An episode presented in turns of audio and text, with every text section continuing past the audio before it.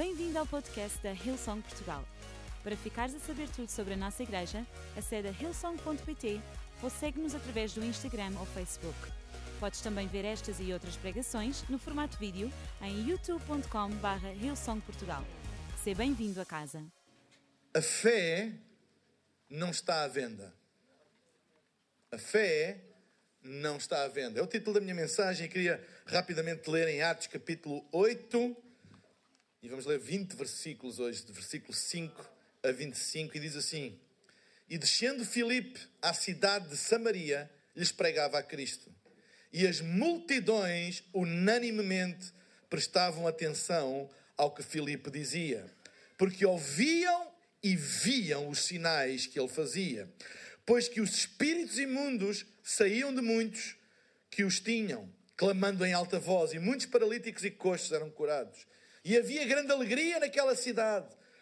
Estava ali um certo homem chamado Simão, que anteriormente exercera naquela cidade artes mágicas e tinha iludido a gente de Samaria dizendo que era um grande personagem, ao, que, ao qual todos atendiam, desde o mais pequeno ao maior, dizendo: Este é a grande virtude de Deus. E atendiam-no a ele, porque já desde muito tempo os havia iludido com magia. Mas como crescem em Filipe, que lhes pregava acerca do reino de Deus e do nome de Jesus Cristo, se batizavam tanto homens como mulheres. E até o próprio Simão creu. E sendo batizado, ficou continuamente com Filipe e vendo os sinais e as grandes maravilhas que se faziam, estava atônito. Os apóstolos, pois, que estavam em Jerusalém, ouvindo que Samaria recebera a palavra de Deus, enviaram lá Pedro e João, os quais, tendo descido, oraram por eles para que recebessem o Espírito Santo, porque sobre nenhum deles tinha ainda descido o Espírito Santo, mas somente eram batizados em nome do Senhor Jesus nas águas. Então, Pedro e João lhe impuseram as mãos e eles receberam o Espírito Santo. E Simão, vendo que pela imposição das mãos dos apóstolos era dado o Espírito Santo, lhes ofereceu dinheiro, dizendo: Dai-me também a mim esse poder, para que aquele sobre quem eu puser as mãos receba igualmente o Espírito Santo. Mas disse-lhe Pedro: O teu dinheiro seja contigo para perdição pois pensastes que o dom de Deus se alcança por dinheiro. Tu não tens parte nem sorte nesta palavra, porque o teu coração não é reto diante de Deus. Arrepende-te, pois, dessa tua iniquidade e ora a Deus, para que porventura te seja perdoado o pensamento do teu coração. Pois vejo que estás em fel de amargura e em laço de iniquidade. Respondendo, porém, Simão disse: Orai vós por mim ao Senhor, para que nada do que dissestes venha sobre mim. Tendo eles, pois, testificado e falado a palavra do Senhor, voltaram para Jerusalém e em muitas aldeias dos samaritanos se anunciaram, anunciaram o Evangelho. Até aqui a palavra de Deus. Este é um relato incrível de um avivamento. Filipe foi enviado por Deus para uma cidade que era a cidade de Samaria. Naquela altura, o Evangelho estava ainda confinado aos judeus, ao judaísmo.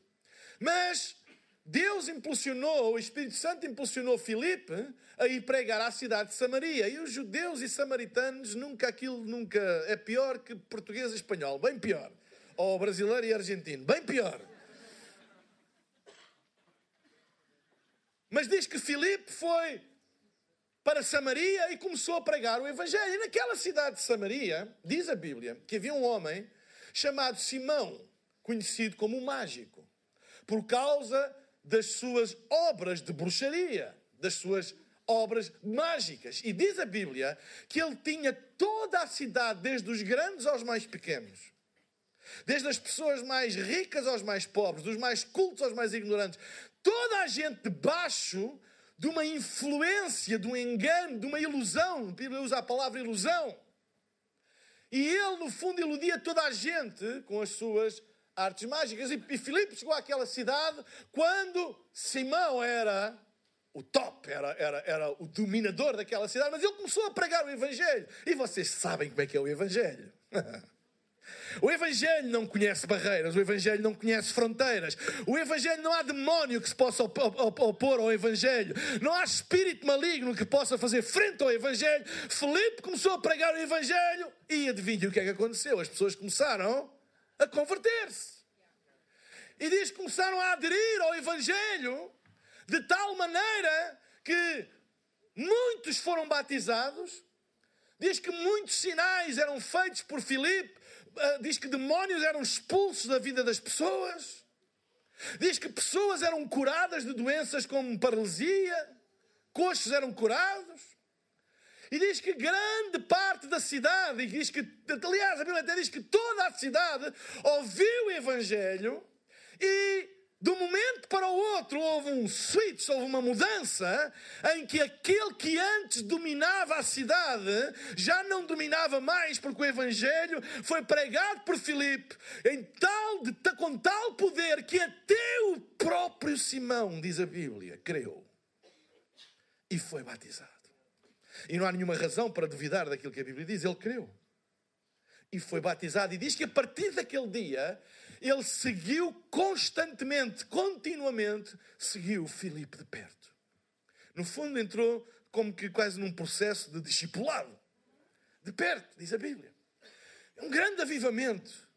Eu acredito neste poder do Evangelho. Eu acredito que o Evangelho pode mudar cidades. Eu acredito que o Evangelho pode converter cidades. E não há cidades duras para o Evangelho. Não há cidades que sejam de costas viradas para o Evangelho. Porque o Evangelho é o poder de Deus. Mesmo cidades debaixo de poderes malignos, espirituais, quando o Evangelho chega e é anunciado, o Evangelho quebra todas essas amarras. Eu acredito que a nossa cidade de Lisboa pode ser conquistada pelo Evangelho. Eu acredito que a cidade do Porto, Portimão, Faro, Beja, eu acredito que as nossas cidades podem ser conquistadas pelo Evangelho, mesmo que as pessoas dizem, ah, mas há grande influência espiritual, ah, mas há grandes tradições, ah, mas isto e aquilo. Eu acredito que nada pode resistir ao anúncio e pregação do Evangelho. Que até o bruxo creu. Até aquele que antes dominava com magia a cidade se converteu. E de repente quem estava por cauda ficou por cabeça e quem estava por cabeça ficou por cauda. Um grande avivamento. E foi de tal maneira que chegou aos ouvidos dos apóstolos em Jerusalém. Dizer, vocês sabem o que é que Filipe está a fazer? Incrível! Vocês já ouviram o que é que está acontecendo em Eleição de Portugal? Incrível! Incrível! Disse, olha, vamos ajudar, vamos, vamos mandar dois apóstolos daqueles de peso, Pedro e João, para ajudar para pôr algum fundamento, para ajudar Filipe. Filipe é um evangelista incrível. Filipe, a cidade toda se converteu, até o bruxo que mandava naquilo. A autoridade espiritual, aquele engano espiritual, aquela magia que iludia as pessoas, foi quebrada no nome de Jesus. E enviaram Pedro e João. E quando Pedro e João chegaram lá, Pedro reparou que, apesar de toda a gente ser batizada, convertida, de uh, haver sinais, pessoas curadas, demónios expulsos, eles, eles ainda não tinham recebido o Espírito Santo. E disse: Ah, vocês já foram batizados nas águas, mas ainda não foram cheios do Espírito Santo. Então, nós vamos impor as mãos sobre vocês e vão receber o Espírito Santo. E assim foi. Pedro e João começaram a impor as mãos sobre as pessoas lá em Samaria. Eles começaram a receber o Espírito Santo. E Simão, que andava por perto, ficou atónito. Uau! Simão, que era o mágico, ficou uau! E disse: Eu também quero isto. E ofereceu dinheiro para poder ter o mesmo poder de impor as mãos e as pessoas receberem o Espírito Santo. E eu quero vos dizer que não há nenhuma razão para nós duvidarmos da Bíblia quando a Bíblia diz que ele creu e foi batizado. Não foi uma fake conversão, ele creu, diz a Bíblia. Porque se fosse fake, a Bíblia dizia que era fake. E eu acredito que ele disse: Olha, tomem lá, Dinheiro, porque eu quero isso também. Ele queria genuinamente. Deixem-me dizer-vos uma coisa: não há mal nenhum em crer o poder dos apóstolos. Não há mal nenhum em crer a unção de Deus na vida. Não há nada mal, não há mal nenhum em crer o Espírito Santo. Não há nada mal em crer coisas grandes. Não há nada mal em ter ambição de ver Deus fazer coisas incríveis. Não há nada mal de querer pregar o Evangelho e ver as multidões se converterem. Não há nada mal de querer ver auditórios a lutarem, de, de, de não conseguirem conter a quantidade pessoas. Não há nada de mal querer ver isso. Aquelas pessoas que querem dizer que não é espiritual, que é só números. A Bíblia diz grande multidão, grande multidão, grande multidão. Porquê é que a Bíblia fala nisso? Não há nada de mal. E o mal de Simão não foi querer, mas foi como é que ele queria obter aquilo. No reino de Deus, a ambição não é maligna, é a maneira como tu queres chegar lá. Então nós temos um Simão convertido, mas não um Simão renovado na sua maneira de pensar, porque ele ainda pensava como pensava antes. Porque como é que vocês pensam que ele vivia? Ele fazia aquelas aquelas bruxedas, aquelas magias, etc., a troco de dinheiro. Por isso ele era um mágico. E diz que desde os grandes aos pequenos toda a gente se corria dele. E ele pensou que, olha, eu quero isso também. Eu agora converti-me. Eu, eu, eu agora acredito em Jesus Cristo. Eu quero isso também. Olha, será que vocês me podem dar? Porque esta era a maneira com que ele operava. Ele não tinha ainda a sua mente renovada. Não há mal nenhum em querer o poder dos apóstolos. O problema está em como Simão pensava obter esse poder. E nós pensamos, pois lá vem o maligno do dinheiro. Dinheiro, é a raiz dos males todos, isso o dinheiro, etc, etc. Mas sabem, era a moeda que ele usava para obter ou vender as coisas que ele acreditava naquela altura. E pensou que agora era igual. Hum. Sabem, o dinheiro não é bom nem é mau. Eu não vou falar sobre dinheiro não é o tema da minha mensagem, mas vou falar um pouco para construir uma base para nós entendermos como Deus opera. Sabem, o dinheiro é moralmente neutro. Essa coisa de ah, o dinheiro é a raiz de todos os mal, não é verdade, a Bíblia não diz isso. A Bíblia diz que o amor ao dinheiro é a raiz de todos os males. O problema não está nas coisas, está no coração de quem usa as coisas. Então o dinheiro é moralmente neutro, pode ser usado para bem, pode ser usado para mal, é moralmente neutro. É o coração do homem que é bom ou que é mau. Sabem? Nós vivemos em dois mundos paralelos que coexistem, duas dimensões que coexistem, a dimensão natural e a dimensão espiritual. Elas coexistem paralelamente. Elas não são ah, ah, distanciadas no tempo. Nós hoje vivemos aqui em duas dimensões: material e ou natural, e espiritual. São duas dimensões que são coexistentes e paralelas, ok? E deixem-me dizer uma coisa, principalmente no mundo ocidental, onde o dinheiro e os bens materiais assumiram uma posição de grande importância na vida das pessoas, e é quase como tornou-se quase como o objetivo final de todas as pessoas. Sabem, o problema é querer resolver questões naturais com ferramentas espirituais ou questões espirituais com ferramentas naturais. Esse é que é o problema. O problema é que nós vivemos num mundo com dois, duas realidades, duas verdades paralelas, coexistentes, é nós queremos resolver coisas naturais com ferramentas espirituais ou coisas espirituais com ferramentas naturais. É por isso que, por exemplo, muitas das orações têm a ver com coisas naturais. E nós pensamos assim: Deus, eu estou a orar para que Deus me dê um carro novo. Eu estou a orar para que Deus me dê uns ténis novos.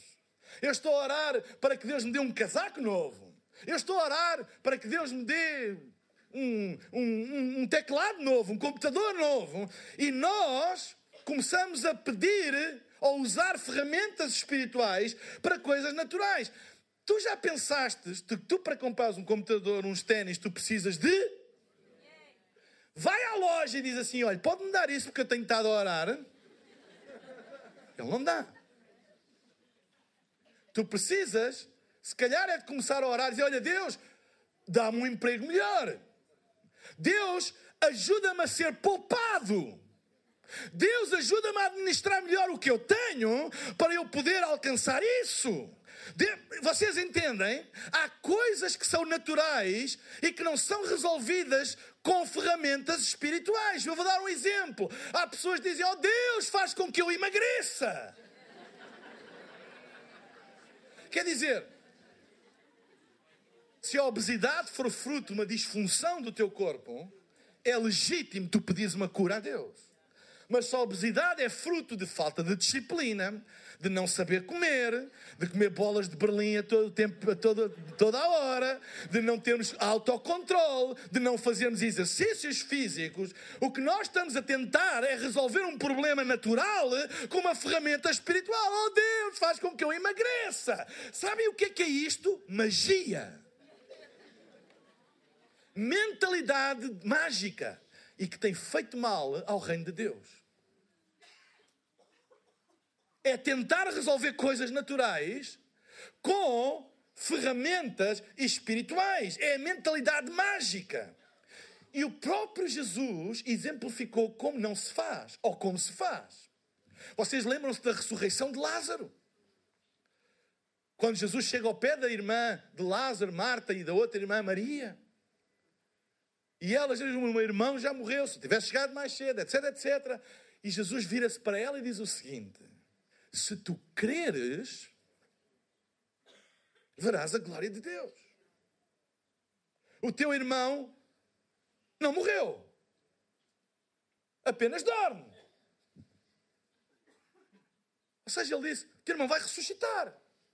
E toda a gente, ai Jesus, já está quatro dias na sepultura, tem uma pedra enorme à frente, dá lá no túmulo. Jesus chegou-se e a primeira coisa que ele disse foi: tirem a pedra. Espera aí. O que é que é mais difícil? Ressuscitar um morto ou tirar uma pedra? Se Jesus fosse um mágico, ele fazia como o mestre Yoda no Star Wars.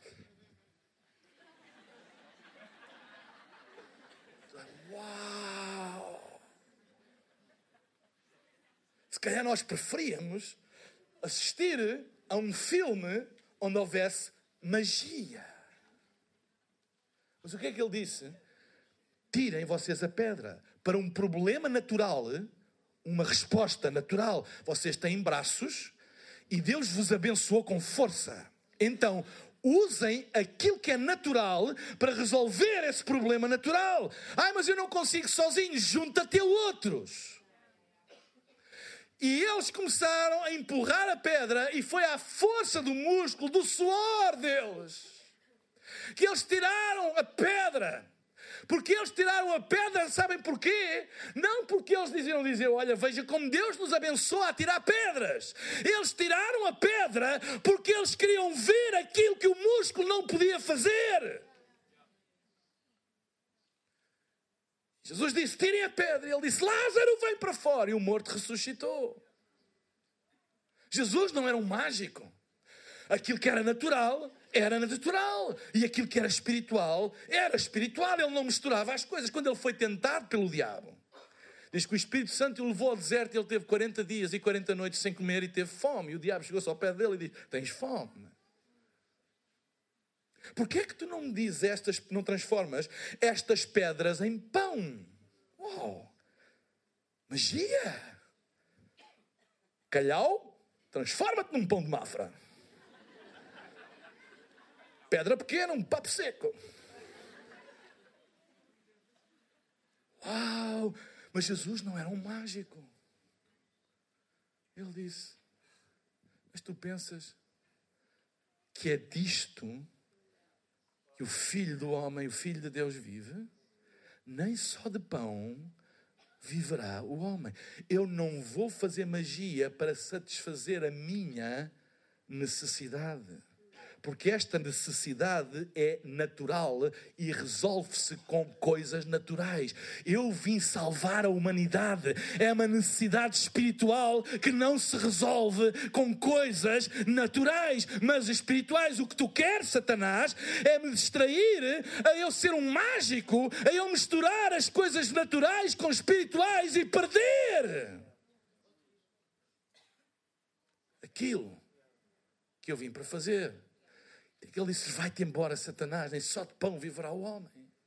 Sabem? Dinheiro não é o problema, é o coração do homem que é o problema. Nós tendemos a ou divinizar o que temos ou demonizar o que não temos. Quem tem dinheiro pode ficar tentado e fica a que o dinheiro se torne o seu Deus. E quem não tem, usa, é o que usa mais este versículo. Ah, o dinheiro é a raiz de todos os males. Porque nós tendemos a demonizar o que nós não temos. E temos esta relação estranha com o dinheiro. E a Bíblia diz que o amor ao dinheiro é a raiz de todos os males. E é a mesma Bíblia que diz em Deuteronômio 8,18 que é Deus que nos dá força para adquirir riqueza. Não diz que Deus dá riqueza. Deus dá força. É Deus que dá saúde. Tu não podes comprar a saúde. É Deus que te dá. Deus não, tu não podes comprar sanidade mental. É Deus que te dá. Deus dá-te força para tu poderes adquirir riqueza. E há um versículo que eu quase tenho a certeza que a maioria de vocês nunca ouviu sobre dinheiro. E diz assim: Eu não estou a pregar sobre dinheiro, vocês vão ver onde é que isto vai acabar. Eclesiastes capítulo 10, versículo 18. Diz: O banquete é feito para divertir e o vinho torna a vida alegre. Alguém já descobriu isso? é a Bíblia que diz, não sou eu. Mas todas essas coisas se compram com dinheiro. Então, olhem lá para mim. Se é uma coisa, o dinheiro compra. Se é uma casa, é uma coisa, o dinheiro compra. Se é um carro, o dinheiro compra. Se é um microfone, o dinheiro compra. Se é, se é uns ténis, o dinheiro compra. Se é um relógio, o dinheiro compra. Se é um casaco, o dinheiro compra. Se é uma água, o dinheiro compra. Se é uma bateria, o dinheiro compra. Se é uma coluna de som, o dinheiro compra. Se é um edifício, o dinheiro compra. Se é um auditório, o dinheiro compra. Porque tudo o que é uma coisa, diz a Bíblia, o dinheiro compra. O problema do dinheiro é o perigo de nos tornar arrogantes e pensarmos que além das coisas, o dinheiro pode comprar aquilo que não é material. É essa arrogância. Sabem, eu sou dizimista, não é porque Deus precisa do meu dinheiro. E muito menos sou dizimista para fazer negócio com Deus. Eu sou dizimista para mostrar ao meu dinheiro e ao meu coração de que o meu dinheiro serve o mesmo Deus que eu sirvo que o meu dinheiro está em devoção àquilo que o meu coração está também em devoção. Serve para lembrar que aquilo que eu preciso para viver não está apenas no dinheiro, mas está naquilo que eu creio, está na minha fé. Então é por isso, é uma lembrança que eu faço, é uma disciplina que eu faço, porque se eu não dominar o meu dinheiro e não dobrar os joelhos deles, a minha devoção, depressa ele vai se tornar no meu Deus. E eu vou começar a estar devoto ao dinheiro e não a Deus. Se não obrigares o teu dinheiro a honrar a Deus, ele torna-se no teu Deus. Então, ser dizimista é uma declaração de que servimos uma autoridade maior que pode fazer por nós aquilo que o dinheiro não pode. Simão pensou que podia comprar com dinheiro algo que não é material. O que era? O poder do Espírito Santo. Ele viu e disse: Eu quero isto. Mas porque ele operava ainda debaixo da mentalidade antiga, ele foi usar a mesma ferramenta e ofereceu dinheiro para ter uma coisa que não se pode comprar com dinheiro. Ele quis usar uma ferramenta material para obter algo espiritual. Usar uma ferramenta espiritual para obter algo material pode ser magia. É mentalidade de mágico. Ah, eu quero emagrecer. Deus, faz um milagre. Ai, Deus, eu quero comprar aquilo. Deus faz um milagre. Olha, eu até há pessoas que dizem: Deus fez um milagre. Eu tinha uma dívida e aquilo foi-se embora do computador. E desapareceu. Tu achas que isso é um milagre? Alguém ficou a arder por causa do teu milagre.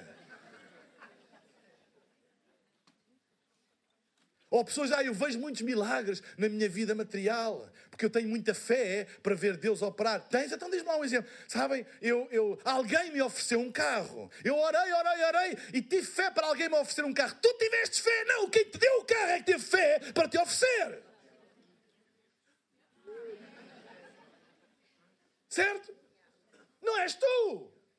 Quanto muito que tenhas uma palavra a dizer obrigado quem teve a fé de usar um recurso que é dele para te abençoar, esse é que teve fé. Entendem? E já agora deixem-me dizer, eu quero estar no lado daqueles que abençoam e não naqueles que são fruto da bênção dos outros. Eu quero estar desse lado. Há gente demais a orar para que Deus os outros para abençoar a eles, porque eles não estão na disposição de pagar o preço, de serem disciplinados, para Deus os colocar numa posição onde eles podem ser de bênção. Esta foi de borla. Então, nós podemos usar dinheiro para comprar um LED wall. Nós podemos usar dinheiro para ter um edifício maior, um auditório maior, para podermos ter as pessoas que estão no, no, no overflow cá dentro connosco a louvar a Deus e recebemos mais pessoas. Nós podemos comprar com dinheiro uh, uh, instrumentos de som, luzes, uh, nós podemos comprar aparelhagens de som, PA de som, mesas de mistura, podemos comprar material para as crianças, dinheiro, nós podemos comprar todas essas coisas com dinheiro, mas tu não podes salvar o teu filho com dinheiro. Tu não podes curar o teu pai doente de uma doença incurável com dinheiro. Tu não podes pagar com dinheiro ter uma geração apaixonada aqui à frente de adolescentes que querem e amam e têm uma fome por Deus. O dinheiro não compra essas coisas. Se a igreja fosse acerca de dinheiro, bastava ter um milionário. Vocês podem pagar um pastor para vir aqui pregar todos os domingos, mas não pagam a devoção e a paixão dele. O dinheiro não compra isso. É impossível comprar. Sabem? O dinheiro compra coisas, mas o dinheiro não compra salvação. O dinheiro não compra conversão. O dinheiro não compra a oração de uma avó pelo seu neto que está longe de Deus. Não é o dinheiro que compra isso. Que é que adianta ter tudo e mais alguma coisa? Nós hoje temos monumentos. Sabe o que é que são monumentos? São edifícios vazios. Demonstram a prosperidade e o sacrifício de pessoas para construir, mas já não há devoção lá dentro. Já não há paixão. Já não há salvação. Já não há vida a brilhar. Já não há cura, já não há milagres. Já não há filas de pessoas à porta para entrar, com fome e sede de Deus. Sabem porquê? Porque essas coisas não se compram com dinheiro. Impossível. É impossível comprar essas coisas com dinheiro. Eu não quero usar a oração e a fé para obter coisas meramente materiais. Eu quero usá-las para obter aquilo que é impossível obter de outra maneira se não for pela fé e pela oração, como é que tu pensas que vais ter uma geração apaixonada por Jesus que com, com dinheiro? Há pessoas que pensam, ah, se eu tiver com uma Song, um LED e umas luzes, eu vou ter os jovens. Então experimenta. E pões LED, e pões, pões luzes, e pões sons, e tens o auditório melhor do mundo, mas zero de paixão. Porquê? Porque isso não se compra com dinheiro. É impossível. Está a anunciar a oferta de coração pela casa. E há pessoas que pensam que a oferta de coração pela casa é acerca de dinheiro. A oferta de coração pela casa Não é procurar comprar com dinheiro a bênção de Deus. A oferta coração pela casa é dizermos a Deus: Eu trago em sacrifício o que eu tenho, o que eu posso fazer, mas aquilo que eu realmente quero, Deus. É ver aquilo que eu não consigo fazer, Deus. A oferta coração pela casa é a gente juntar-se para empurrar a pedra. Vai custar, eu sei, mas se a gente se juntar, nós vamos empurrar a pedra, mas aquilo que a gente quer ver é a ressurreição.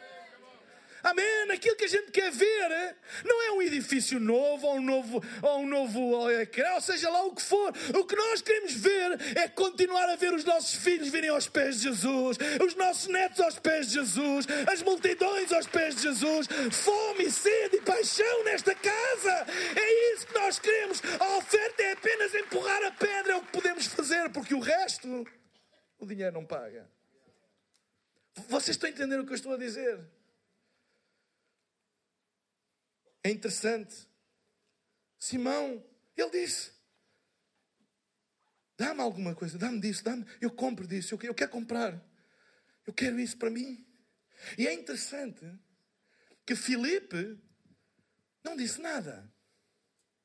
Filipe estava com ele desde o início, ele converteu-se com Filipe, ele andava perto de Filipe. E com certeza Filipe conhecia alguma coisa dele, e ele chegou e disse: Eu também quero, dá-me. Eu, eu, eu, pago. É, aquilo não foi uma, uma, tentativa de ser chique esperto. Olha, toma lá. Não, ele, ele, ele, ele achava que era assim. Eu creio que Filipe tentou pôr no contexto. Disse, ah, a gente depois ensina o que isso não é. Mas Pedro. Hum, vocês sabem como é que é Pedro. Mas a razão não foi o temperamento de Pedro. Pedro andou com Jesus. Pedro estava no jardim do Getsemane, quando por causa do preço que ele ia pagar para nós termos o Espírito Santo, ele não apenas chorou lágrimas e suou suor, mas dos seus poros saíram sangue por causa do sofrimento. Pedro estava lá quando ele foi condenado injustamente e foi chicoteado com um chicote que lhe arrancava pedaços de carne do seu corpo dilacerado. Ao ponto da própria Bíblia profeticamente dizer que Jesus, que era belo, nenhuma beleza se achou mais nele. Pedro estava lá quando lhe colocaram a coroa de espinhos e troçaram dele o rei dos judeus e o sangue corria sobre o seu rosto e era humilhado, gozado, na via dolorosa a caminho do, do, do Gólgota, lugar da caveira onde foi crucificado, achincalhado por toda a gente. No Gólgota ele viu os pregos pregarem nas suas mãos e nos seus pés e a agonia dele.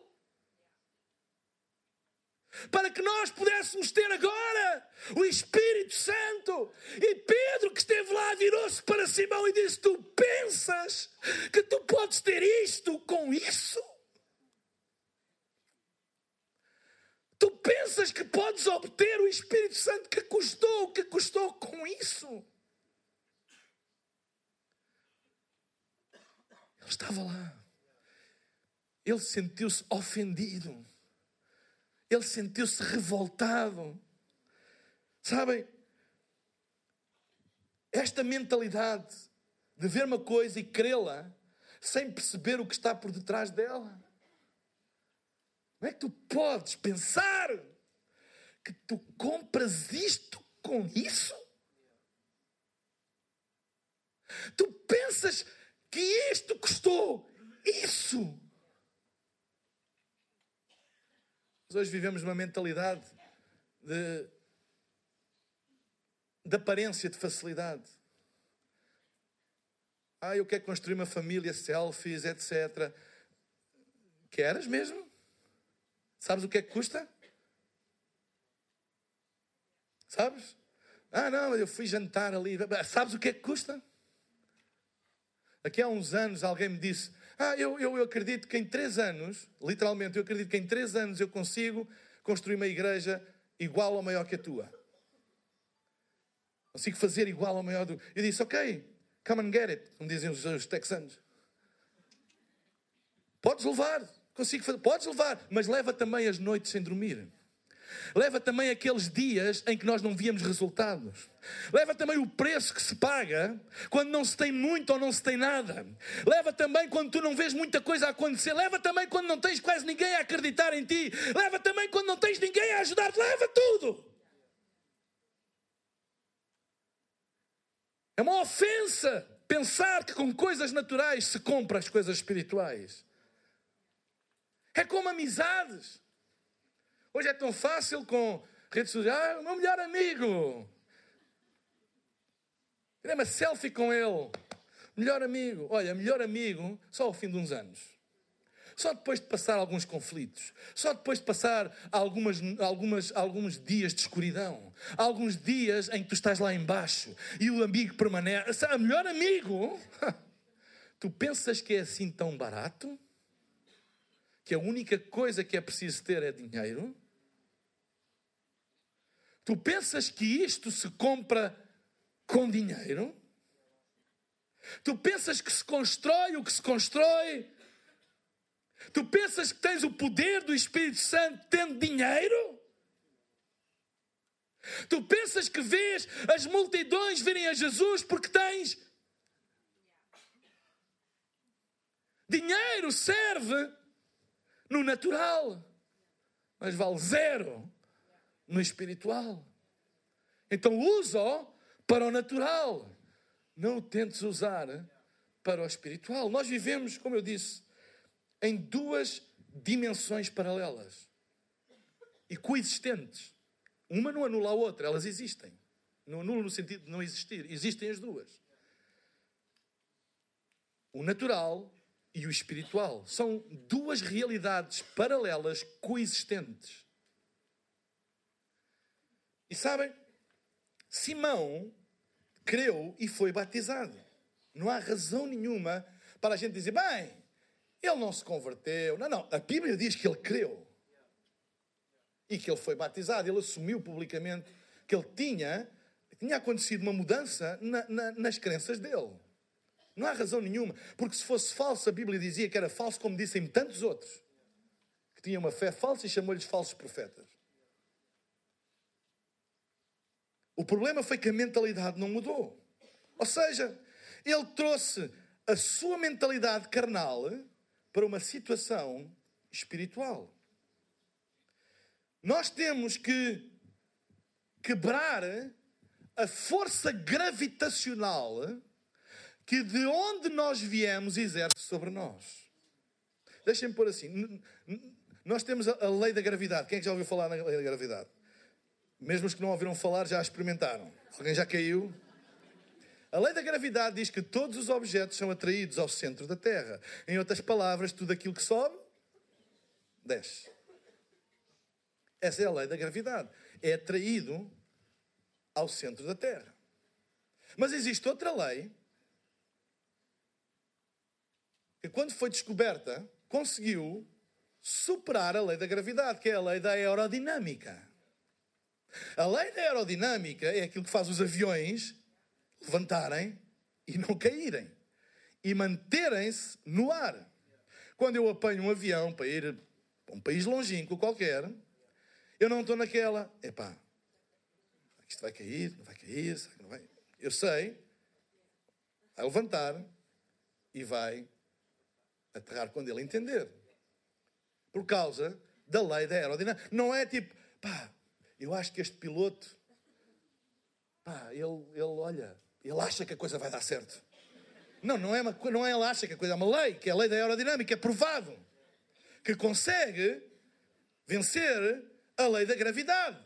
Diz que quando uma força superior ao peso do objeto é aplicada no objeto e que cria uma chamada força de sustentação, ela vence essa atração que a lei da gravidade faz sobre o objeto. São duas leis paralelas, coexistentes, mas vamos dizer que uma é uma lei inferior e outra é uma lei superior porque consegue vencer a outra. Não anula a outra, a outra está lá na mesma. Existe. Mas ela pode ser ultrapassada, suplantada por uma lei superior. Há leis maiores, outras menores que coexistem simultaneamente. O nosso problema é tendermos a ficar presos nas leis menores e assim não conseguimos vencer a força gravitacional de onde viemos. Sabem porque é que tantas pessoas têm problemas e dificuldades em romper com comportamentos e vícios de onde vieram por causa desta força gravitacional que é exercida sobre nós por parte de onde nós viemos. É por isso que há pessoas que se tentam, tentam, é como se viver aos pulinhos. É, tentam se libertar de uma coisa, mas tentam se libertar de uma coisa, mas volta lá outra vez. Mindset, mentalidade, puxa. Jesus foi constantemente puxado, ou tentaram-no puxar para uma lei inferior, os fariseus e os saduceus. Estás a curar num sábado? Não podes. Estás a dar-te com prostitutas? Não podes. Estás a tocar num leproso? Não podes. Estás a falar com uma samaritana? Não podes. Constantemente a atraí-lo à sua origem. Ele veio para os que eram seus, mas os seus não receberam. Porquê é que Jesus ele conseguiu vencer? Porque ele tinha uma propulsão, um motor, vamos dizer, uma força, que era o Espírito Santo, que o fazia viver numa lei superior à lei dos fariseus e dos saduceus. É por isso que a Epístola aos Hebreus diz que a nova, a velha aliança era boa, mas agora em Cristo há uma nova aliança que é melhor. O problema é nós estarmos a querer viver uma nova aliança com uma mentalidade da velha aliança. Um avião vence a força da gravidade porque a força da sustentação é maior do que a força da gravidade. Quando a força daquilo que te impulsiona e que te sustém é maior do que aquela que te puxa para baixo, de onde tu viestes, tu estás a operar numa lei maior. É por isso que em Deus nós precisamos do Espírito Santo. O Espírito Santo é aquilo que nos dá poder, força para nós vivermos aqui e não aqui. Tu nunca vais vencer a força da gravitacional de onde tu vieste se não for pelo poder do Espírito Santo. Podes fazer as tentativas que tu quiseres. Ah, eu até salto, eu até faço como o Ronaldo que fica 5 centímetros, 5 segundos no ar. Que salta e toda a gente diz que ele fica 5 segundos no ar, consegue se manter 5 segundos, mas volta lá para baixo. Eu não quero ser como o Ronaldo em termos de ficar 5 segundos. Eu quero viver nessa nova dimensão que Deus tem para mim. E para isso eu preciso do poder do Espírito Santo. Porque eu não posso operar nesta dimensão com a mentalidade desta dimensão. O problema de Simão é que ele queria operar na lei da gravidade numa atmosfera ou num contexto de lei da aerodinâmica. Os apóstolos não estavam a mover aqui. Os apóstolos estavam-se a mover aqui, a fazer coisas fora do normal, coisas que o dinheiro não pode comprar, coisas que vai para além. Ele ficou, então, uau, eu também quero isso. E pensou, com uma mentalidade aqui, ele podia viver aqui. E Pedro disse: Não, é impossível. Não podes fazer isso. É impossível. Nessa lei menor em que Simão operava, qual era a moeda? Era dinheiro. E ele tinha. Foi assim que ele, ele, que ele safou na vida. Era a vender as magias dele, ele tinha. E ele pensou que era a mesma coisa. Disse, não. Alguém me empresta uma nota rapidamente? Uma nota. Gabriel está cheio delas. Graças a Deus. Uma nota de 20 euros. Eu não posso comer, alimentar o meu corpo com esta nota. Mas eu posso comprar comida que alimenta o meu corpo com esta nota. Eu não posso me proteger do frio com esta nota, mas posso comprar um casaco, uma camisa para me proteger do frio com esta nota. Então, esta nota ela é uma moeda de troca. Ela é, escutem, ela é o firme fundamento das coisas que eu espero nesta dimensão. Ela é a certeza das coisas que eu ainda não tenho nesta dimensão. Eu vou-vos dar um exemplo. Alguém quer comprar um carro novo e diz ao amigo: Olha, eu estou a pensar, blá, blá, blá, e um dia esse amigo encontra e diz assim: Olha, já compraste o teu carro, já, não, já tens o teu carro novo. Ele diz assim: Olha, eu ainda não tenho, mas eu já tenho o dinheiro. Portanto, eu tenho a certeza, o firme fundamento das coisas que eu espero. Eu já tenho o dinheiro, porque é o que ele precisa para ter aquele carro. Ele ainda não o vê, olha, já o posso ver, olha, não podes ver, porque eu ainda não o fui comprar e buscar. Mas é a certeza das coisas que não se veem.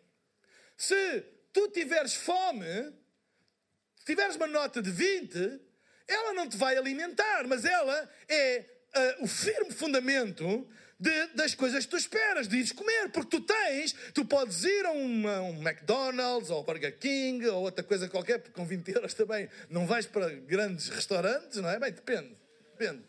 Falem comigo, eu conheço alguns a 7,5, refeição completa com sobremesa, café e tudo. Mas vocês entendem as coisas. Eu não tenho, eu estou com fome ainda, mas eu estou confiante, eu não tenho problemas, eu a minha esperança está fundada porque eu tenho dinheiro. A aflição era eu ter fome e não ter dinheiro. É aí que eu ficava aflito, mas eu tenho. Então, eu ainda não comi, eu ainda não vi comida, mas eu tenho firme fundamento daquilo que eu espero e a certeza daquilo que eu não vejo nesta dimensão. Mas nesta, isto vale zero. Eu não consigo obter nada de Deus com isto. Porque nesta dimensão, o que é que a Bíblia diz? Vá lá. O que é que a Bíblia diz em Hebreus capítulo 11? Ora, a fé é o firme fundamento das coisas que se esperam e a certeza das coisas que não se veem.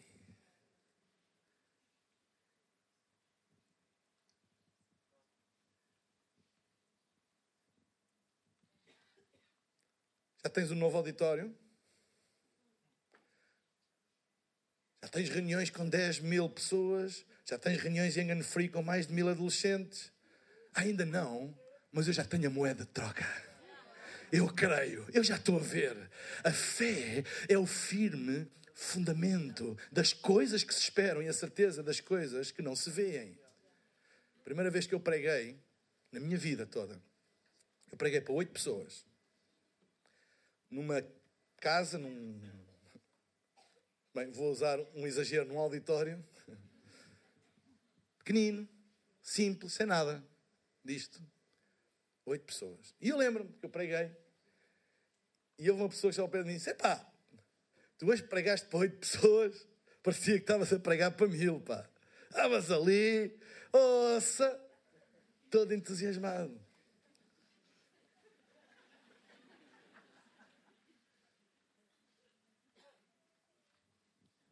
Lá dentro do meu coração, eu não lhe disse na altura, não tive coragem, mas lá dentro disse: Eu sei que só estavam oito, mas o que eu estou a ver não são oito. O que eu estou a ver não são oito. Eu estou a ver mil, dez mil. É isso que eu estou a ver. Amém? É isso que eu estou a crer. Eu ainda. Já tens? Não, não tenho, mas eu já tenho eu já tenho a moeda. Vocês entendem? Eu já tenho. Quando nós fomos para o Coliseu em outubro e pomos de vez em quando estes pinos no nosso calendário, sabem para quê? Para a gente conseguir ver o que é que vai ser. O que é que vai ser? Eu, eu ainda não a tenho, ainda não vi, mas eu, eu já tenho, porque nós já temos. Será que há moeda suficiente aqui neste lugar? Entendem o que é que eu estou a dizer? Há moeda suficiente aqui neste lugar para ver o invisível, ver o impossível, ver aquilo que nesta dimensão dizem não vai acontecer. Será que há moeda?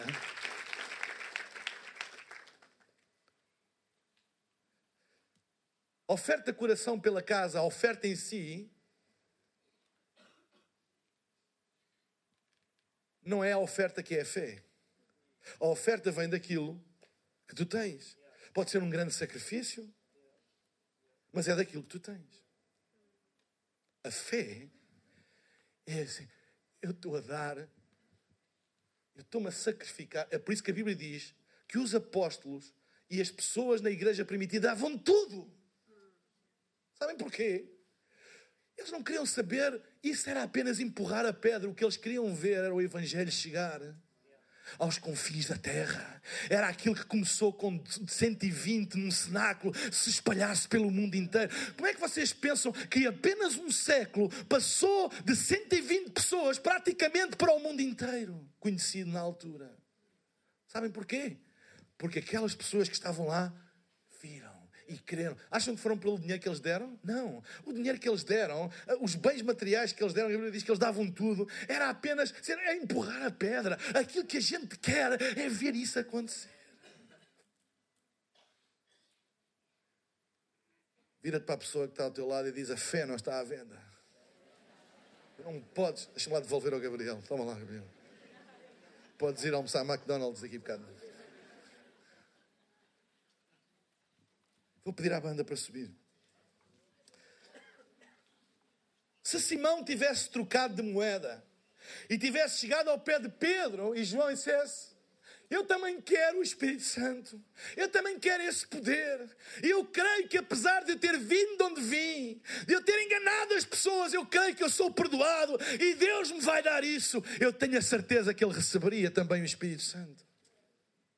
O problema foi que ele quis usar uma ferramenta natural para resolver uma questão espiritual.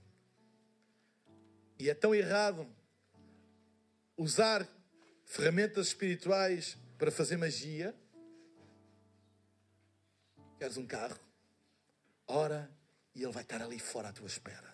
Isso é bem mais fácil do que ser diligente a administrar, trabalhador. É bem mais fácil. Queres emagrecer? Ora, vais sair daqui literalmente com as calças na mão. Ora, ora, e vais, vais ficar magrinho. Claro, é bem mais fácil do que ir para o ginásio e fechar a boca perante as bolas de Berlim e os pastéis de nata. Mágico. E eu não quero uma igreja com mágicos, de usar coisas que foram criadas para propósitos maiores. Para as coisas naturais, Deus nos deu força para adquirir riqueza, está escrito. Deus nos está a dar.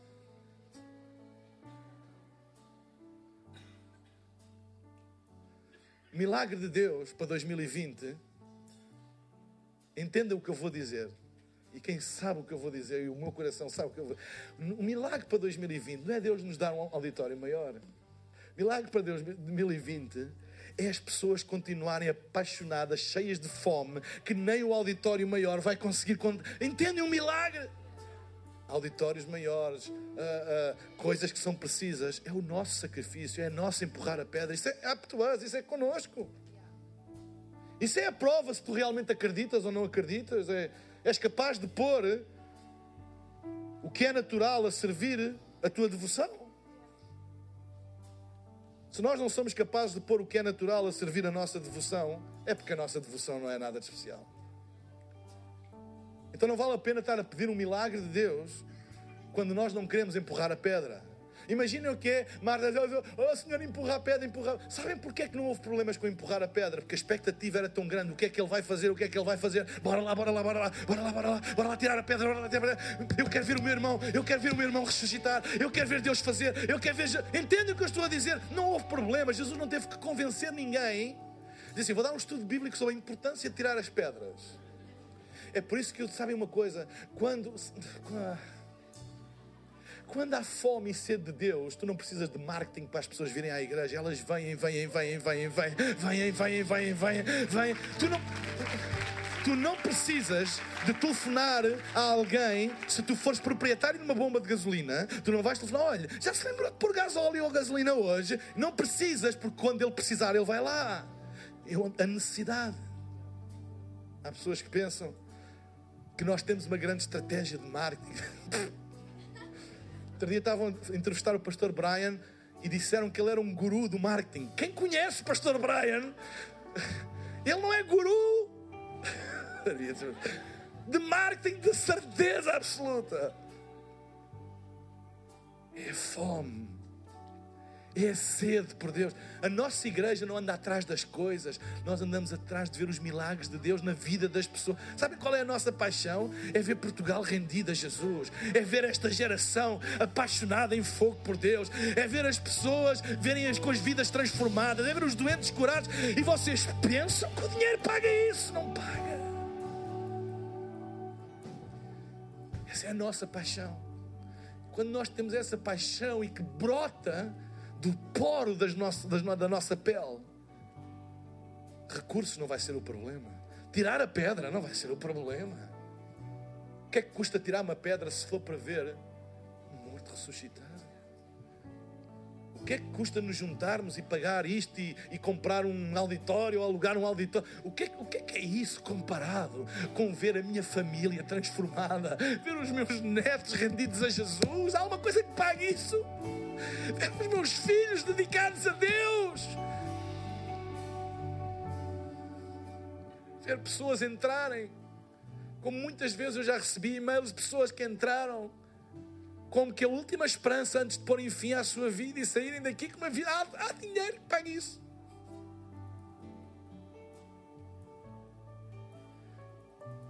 Tu podes comprar tatuagem, um tatuador para te fazer as tatuagens do Carlentes e as mesmas eh, blusões de cabedal, mas não podes comprar a paixão com que ele prega. Tu podes comprar um edifício e pôr luzes e ecrãs e tudo, e uau, e até podes pagar um staff para ter pessoas a servir e receber. Mas eles não vão receber com a mesma paixão do que alguém que recebe por devoção e não por dinheiro. Quando as pessoas são tocadas pela maneira como os nossos voluntários recebem, sabem porquê? Porque é a paixão, é a devoção, é a entrega. E o dinheiro não, não compra isso. O dinheiro compra coisas. Dinheiro pode comprar intercomunicadores para eles falarem e servirem melhor. Pode, pode comprar, entende condições, mas não compra a paixão. Não compra. Podes ter um staff full time a fazer tudo e o ambiente aqui dentro é gélido. Porquê? Simão, tu pensas que podes comprar isto com isso? Sabes o que é que custou? Pensas que foi isso? Pensas que foi isso? Pensas que chegamos aqui por isso? Igreja, eu quero trazer uma palavra, porque aquilo que Deus tem para nós em 2020 é tão grande, tão grande, tão grande. Nem te passe pela tua cabeça nem te passe pela tua cabeça que é aqui que a gente se move. É aqui. Amém? É aqui. Deus anda atrás do teu coração. É isso que Ele quer. Amém? É isso que Ele quer. Será que podemos ficar de pé? Desculpem eu ter-me isto passado 10 minutos do tempo. Mas esta foi uma palavra que Deus trouxe ao meu coração para este ano nós possamos dizer: a fé não está à venda.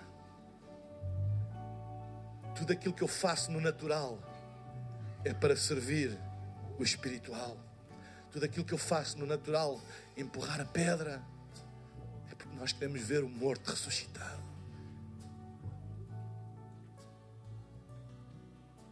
Vocês entendem o que eu estou a dizer, igreja?